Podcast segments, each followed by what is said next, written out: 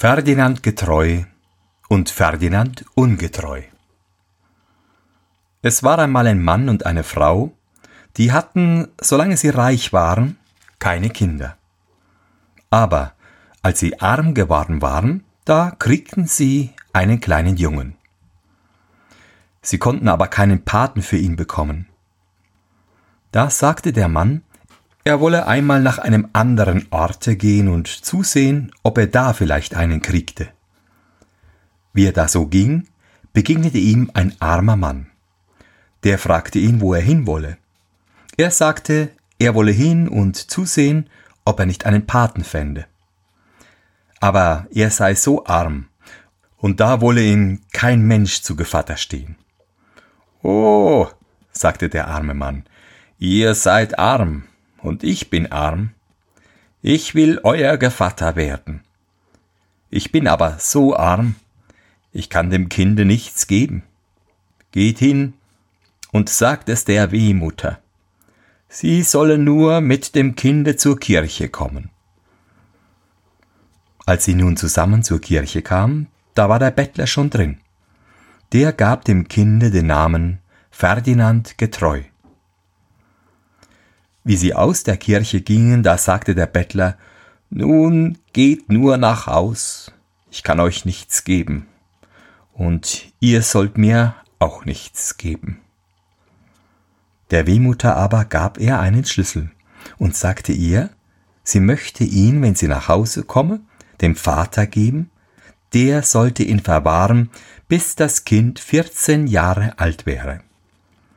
Dann sollte es auf die Heide gehen, da wäre dann ein Schloss, zu dem passte der Schlüssel, und was darin wäre, das sollte ihm gehören. Als das Kind nun sieben Jahre alt und tüchtig gewachsen war, ging es einmal mit anderen Jungen spielen. Da hatte nun der eine noch mehr vom Paten gekriegt als der andere, er aber konnte gar nichts sagen.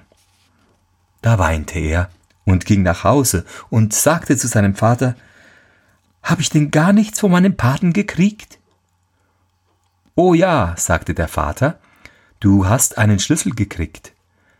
Wenn auf der Heide ein Schloss steht, so geh nur hin und schließ es auf. Da ging er hin, aber es war kein Schloss zu hören und zu sehen. Wieder nach sieben Jahren, als er vierzehn Jahre alt ist, geht er nochmals hin. Da steht ein Schloss auf der Heide.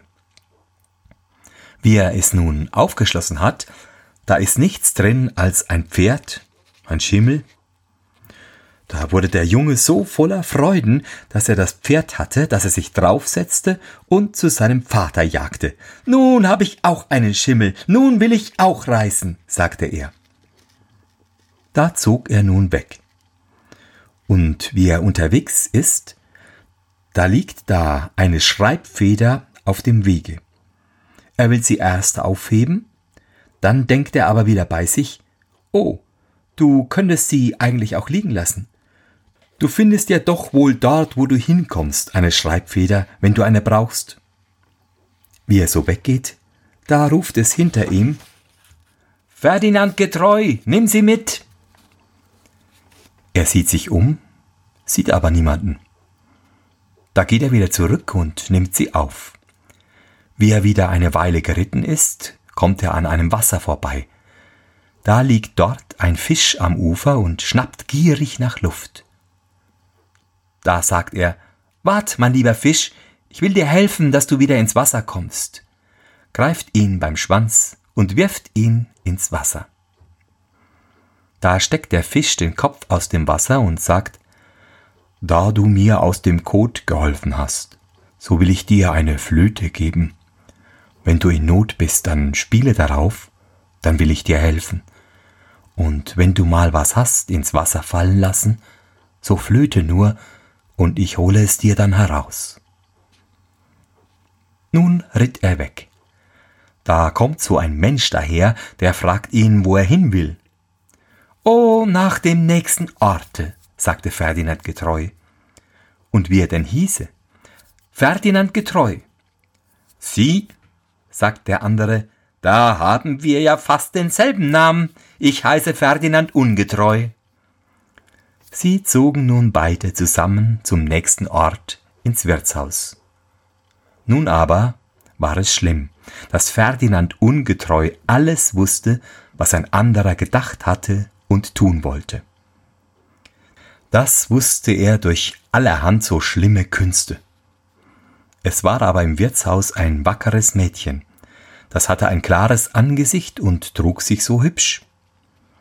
Das verliebte sich in Ferdinand getreu, denn er war ein hübscher Bursche, und fragte ihn, wo er hin wolle. Oh, er wolle so herumreisen, sagte Ferdinand getreu.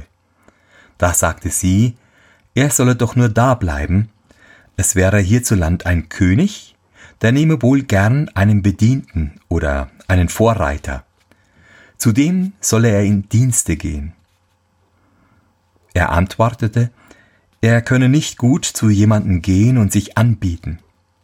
Da sagte das Mädchen, Oh, das will ich dann schon tun. Und so ging sie denn auch sogleich hin zum König und sagte ihm, sie wüsste einen hübschen Bedienten für ihn. Der war damit wohl zufrieden und ließ ihn zu sich kommen und wollte ihn zum Bedienten machen. Er wollte aber lieber Vorreiter sein, denn wo sein Pferd wäre, da müsste er auch sein. Da machte ihn der König zum Vorreiter. Wie das Ferdinand ungetreu gewahr wurde, da sagte er zu dem Mädchen Wart, hilfst du dem und mir nicht? Oh, sagte das Mädchen, ich will dir auch helfen. Sie dachte, den musst du dir zum Freunde behalten, denn dem ist nicht zu trauen. Sie ging also zum König und bot ihn als Bedienten an. Und der König war es zufrieden.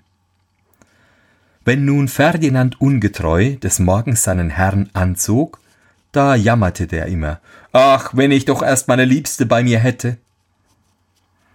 Der Ferdinand ungetreu war aber dem Ferdinand getreu immer aufsässig. Und als der König wieder einmal so jammerte, da sagte er, Sie haben ja den Vorreiter, den schicken Sie hin, der muss sie herbeischaffen, und wenn er es nicht tut, so muss ihm der Kopf vor die Füße gelegt werden.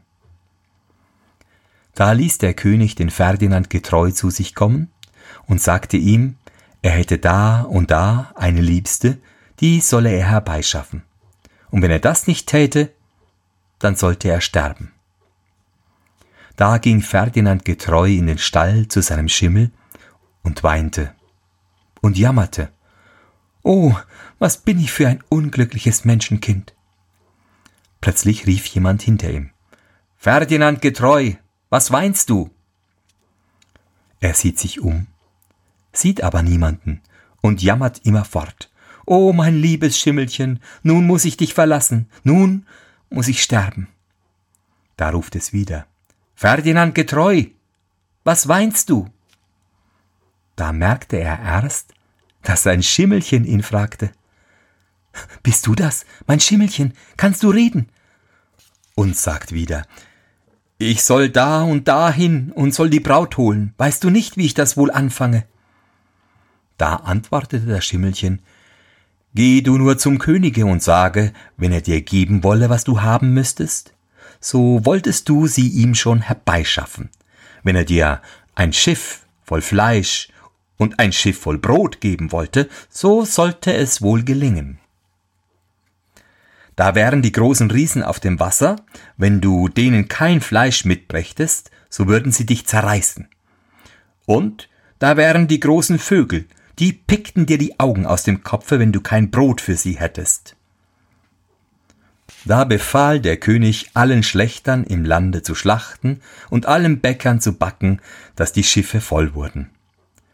Wie sie nun voll sind, da sagt das Schimmelchen zu Ferdinand getreu, nun setz dich auf mich und reite mit mir zum Schiff.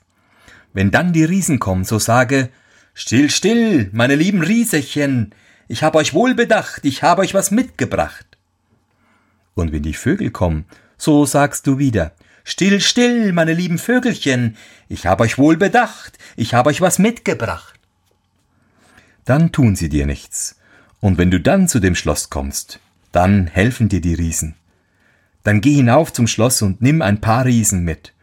Da liegt die Prinzessin und schläft. Du darfst sie aber nicht aufwecken, sondern die Riesen müssen sie mit dem Bette aufnehmen und zum Schiffe tragen. Und da geschah nun alles, wie das Schimmelchen gesagt hatte. Und den Riesen und den Vögeln gab der Ferdinand getreu, was er ihnen mitgebracht hatte. Dafür wurden die Riesen willig und trugen die Prinzessin in ihrem Bett ins Schiff. Und als sie zum König kamen, da sagte die Prinzessin, sie könne nicht leben, sie müsste ihre Schriften haben, die wären auf dem Schlosse liegen geblieben. Da wurde Ferdinand getreu auf Anstiften von Ferdinand ungetreu gerufen, und der König befahl ihm, er solle die Schriften vom Schlosse holen, sonst müsste er sterben. Da geht er wieder in den Stall und weint und sagt, Oh, mein liebes Schimmelchen, nun soll ich noch einmal weg. Wie soll ich das machen? Da sagt der Schimmel, sie sollten das Schiff nur wieder vollladen. Da geht er wieder wie das vorige Mal, und die Riesen und die Vögel werden von dem Fleisch gesättigt und besänftigt. Als sie nun zu dem Schloss kommen, da sagt der Schimmel zu ihm, er solle nur hineingehen in das Schlafzimmer der Prinzessin. Auf dem Tische da lägen die Schriften. Da geht Ferdinand getreu hin und holt sie. Als sie nun auf dem Wasser sind, da lässt er seine Schreibfeder ins Wasser fallen. Da sagt der Schimmel, Nun kann ich dir aber nicht helfen. Da fällt ihm seine Flöte ein. Er fängt an zu blasen. Da kommt der Fisch und hat die Feder im Maul und reicht sie ihm hin. Nun brachte er die Schriften aufs Schloss, wo Hochzeit gehalten wurde. Die Königin aber mochte den König nicht leiden, weil er keine Nase hatte. Den Ferdinand getreu aber mochte sie gern leiden. Wie nun einmal alle Herren vom Hofe beisammen waren, da sagte die Königin, sie könne auch Kunststücke machen. Sie könnte einem den Kopf abhacken und wieder aufsetzen. Es solle nur mal einer versuchen. Da wollte aber keiner der Erste sein. Schließlich musste Ferdinand getreu heran, wieder auf Anstiften von Ferdinand ungetreu. Dem hackte sie nun den Kopf ab und setzte ihn auch wieder auf. Es war auch gleich wieder zugeheilt, dass es aussah, als hätte er einen roten Faden um den Hals. Da sagte der König zu ihr, Mein Kind, wo hast du denn das gelernt? Ja, sagt sie, die Kunst verstehe ich. Soll ich es an dir auch einmal versuchen? Oh ja, sagte er. Da hackte sie ihm den Kopf ab, setzte ihn aber nicht wieder auf.